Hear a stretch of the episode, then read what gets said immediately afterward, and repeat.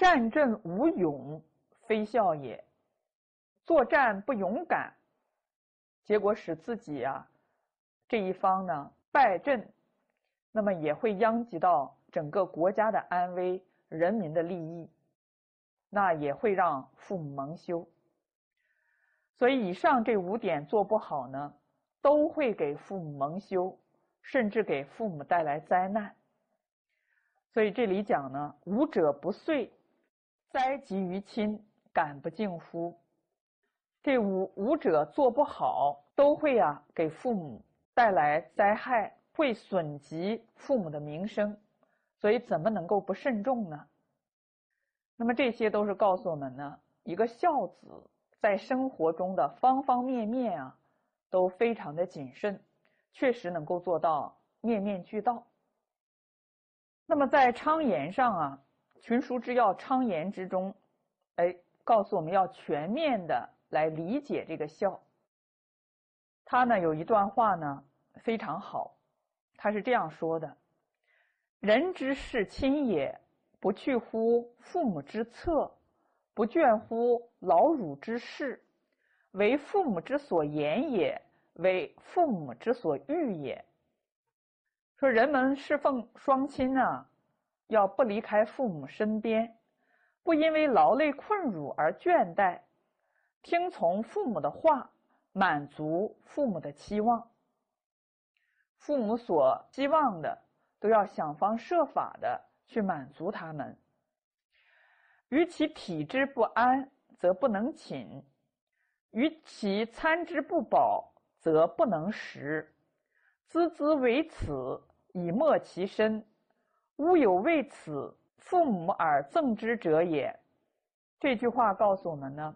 一个孝子看到父母身体不安，就睡不着觉；看到父母饮食不佳，吃不进饭，自己呀也难以下咽。那么就这样做呢，终生都孜孜不倦。哪有这样的人还遭到父母厌恶的呢？那么同样道理，人之视君也，言无小大，无谦也；事无劳逸，无所避也。那么这句话说呢，一个人侍奉他的君主，侍奉他的领导，无论说什么话呢，都没有什么过失，不会呢得罪领导父母。事情无论是劳是逸，都认真的去完成。其见至实也，则不是恩宠而加敬；其见遗忘也，则不怀怨恨而加勤。说这个臣子侍奉君主呢？如果他呢被君主记住，并且理解了解，他不依靠这个恩宠、恃宠而骄，反而更加的敬业，更加的恭敬。如果是被君主遗忘，他也不会心怀怨恨，反而更加勤勉。安危不二其志，险易不革其心。无论自身处于。安危状态啊，都不改变他的志向；无论处于险易的形势啊，都不会改变他的诚心。这个形势很险峻，还是很容易处理，很容易应对，他都不改变自己的诚心。孜孜为此，以没其身。吾有为此人，君长而赠之者也。就这样终生孜孜不倦，保持一生都不改变，哪有这样的臣子却遭到君主憎恶的呢？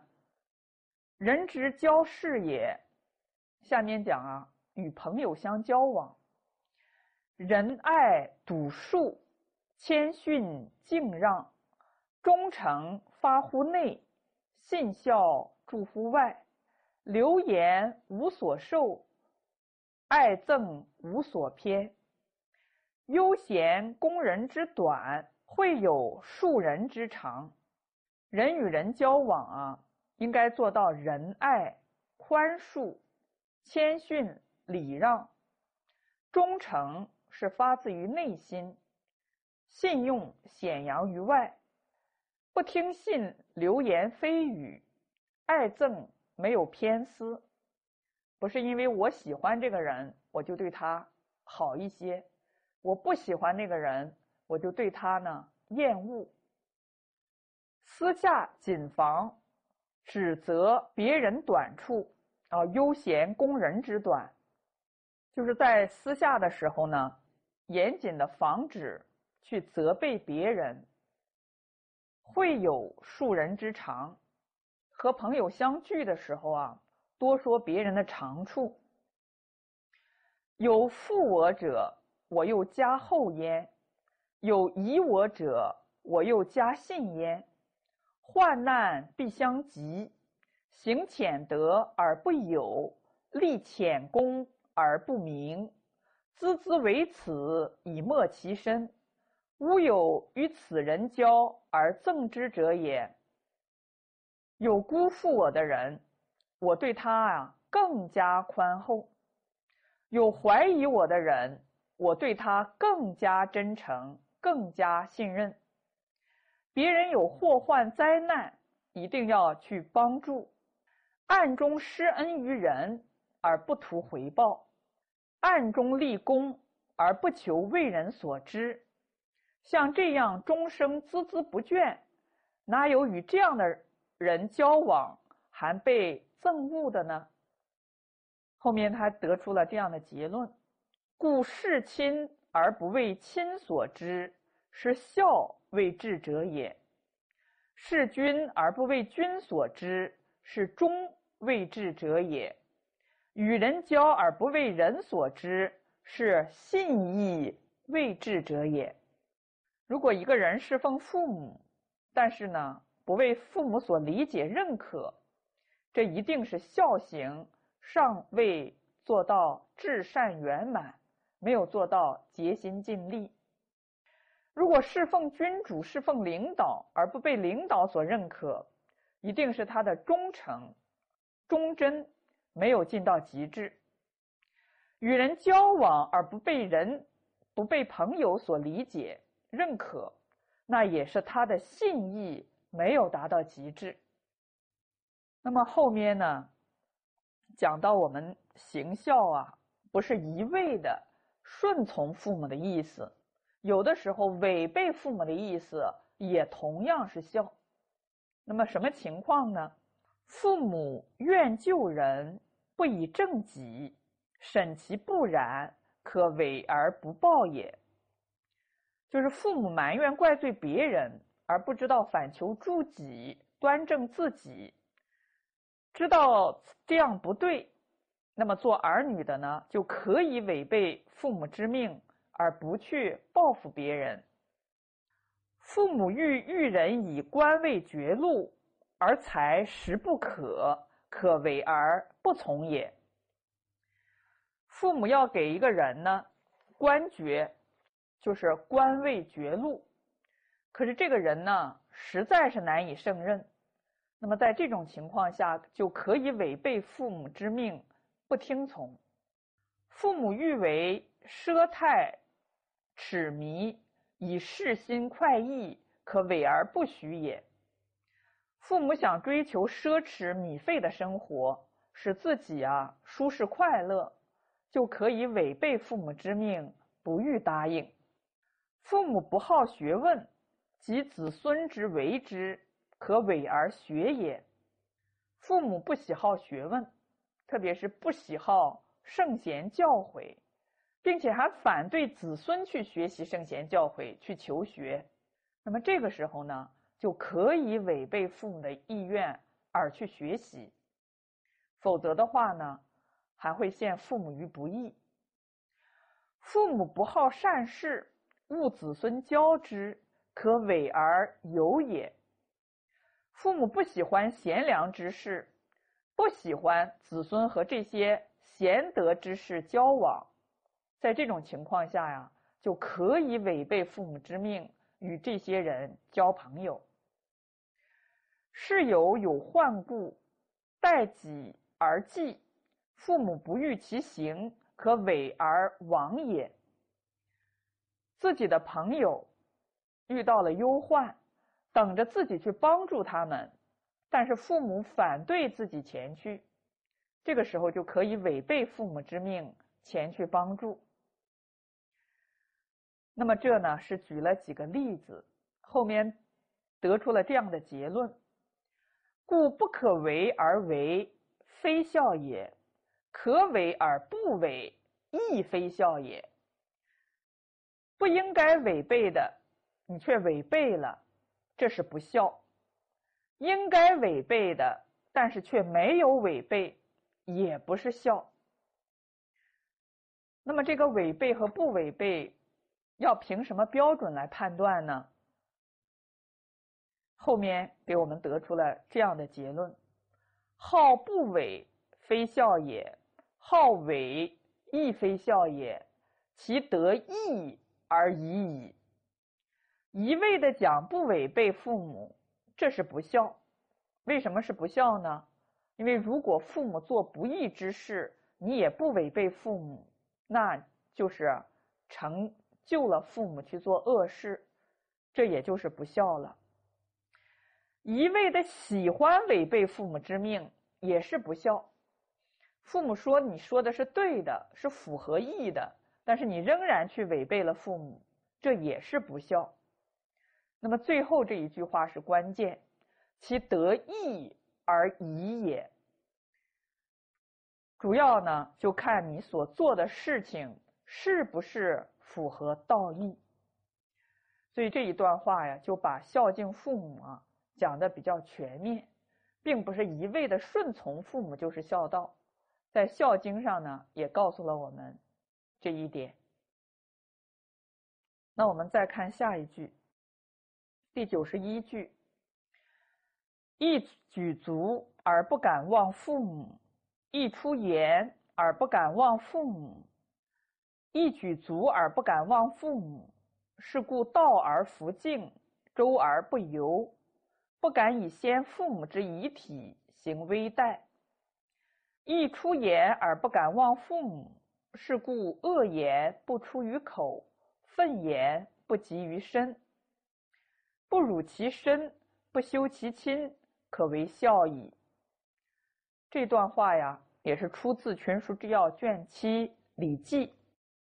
在这里边呢，给我们讲了一个故事，就是担任乐正之职的子春在下堂的时候啊，脚部受了伤，几个月都没有出门，而且呢，面有忧愁之色。他门下的弟子啊，就问了，说：“老师的脚伤不是好了吗？但是却几个月不出门，还面露忧愁之色，这是为什么呢？”子春回答说：“我听曾子说过，父母生我们的时候，齐齐全全的给了我们一个完整的身体，子女也要齐齐全全的把这个身体啊给他保护好，这才是孝。不缺损自己的躯体，不辱没自己的身份，这就是全。所以君子每走一步。”都不敢忘记孝道，但是这一次啊，我却忘却了孝道，所以面有忧色。那么说完这段话之后啊，他就说了我们今天要学的这段话：一举足而不敢忘父母，一出言而不敢忘父母。一个孝子每踏出一步，每走一步路。都不敢忘记父母，每说一句话都不敢忘却父母。一举足而不敢忘父母，是故道而弗敬，周而不游，不敢以先父母之遗体行微待。如果每走一步路都不敢忘记父母，那么有大道可走的时候。就不会选择走邪僻的小径，道而弗径，就是要走正道而不走邪僻的捷径。舟而不游，有船可乘，就不会冒险涉水过河。为什么呢？因为不敢用父母遗留给我们的身体去做危险的事情。一出言而不敢忘父母，是故恶言不出于口，愤言不及于身。这里边有个括号，即作反，也就是啊，愤言不反于身。如果一个孝子每开口说一句话都不敢忘记父母，那他就不会口出恶言，招致别人的辱骂。因为你去骂别人的时候呢，别人也会愤愤不平的回骂你。这样的话呢，就使父母啊遭受到辱骂了。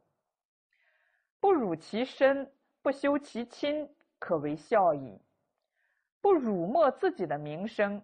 也不让父母蒙羞，这才可称得上是孝了。从这里我们看呢，一个真正的孝子啊，他一言一行、一举一动都要想到父母。只要一个人他能够想到父母的时候，言行举止啊必然谨慎。因为什么呢？因为怕德有伤，贻亲修。那么在有一次。重大的走私案中啊，有很多官员呢都纷纷牵涉其中，结果只有一个官员他没有牵涉到其中，没有贪污啊，也没有呢，因为帮忙走私呢而接受贿赂。这个检查的人员呢就问他是什么原因，记者呀也来采访他。他怎么说呢？他说：“因为我的父亲啊，他是一个老师，他一生啊特别的好面子。我当时就想，如果我一旦东窗事发，被关进监狱的时候，我的父亲他肯定受不了，他会自杀。那我一想到这一点啊，我就不敢去贪污受贿了。所以他呢，正是因为想到了不让父母蒙羞。”自己的行为会辱没父母，所以他能够保持廉洁不贪。那么这个呢，就是告诉我们呢，一个人一言一行、一举一动都想到父母，他必然不敢做违背礼法的事情，必然是一个廉洁有守的官员。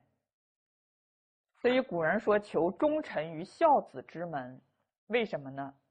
因为这个孝子啊。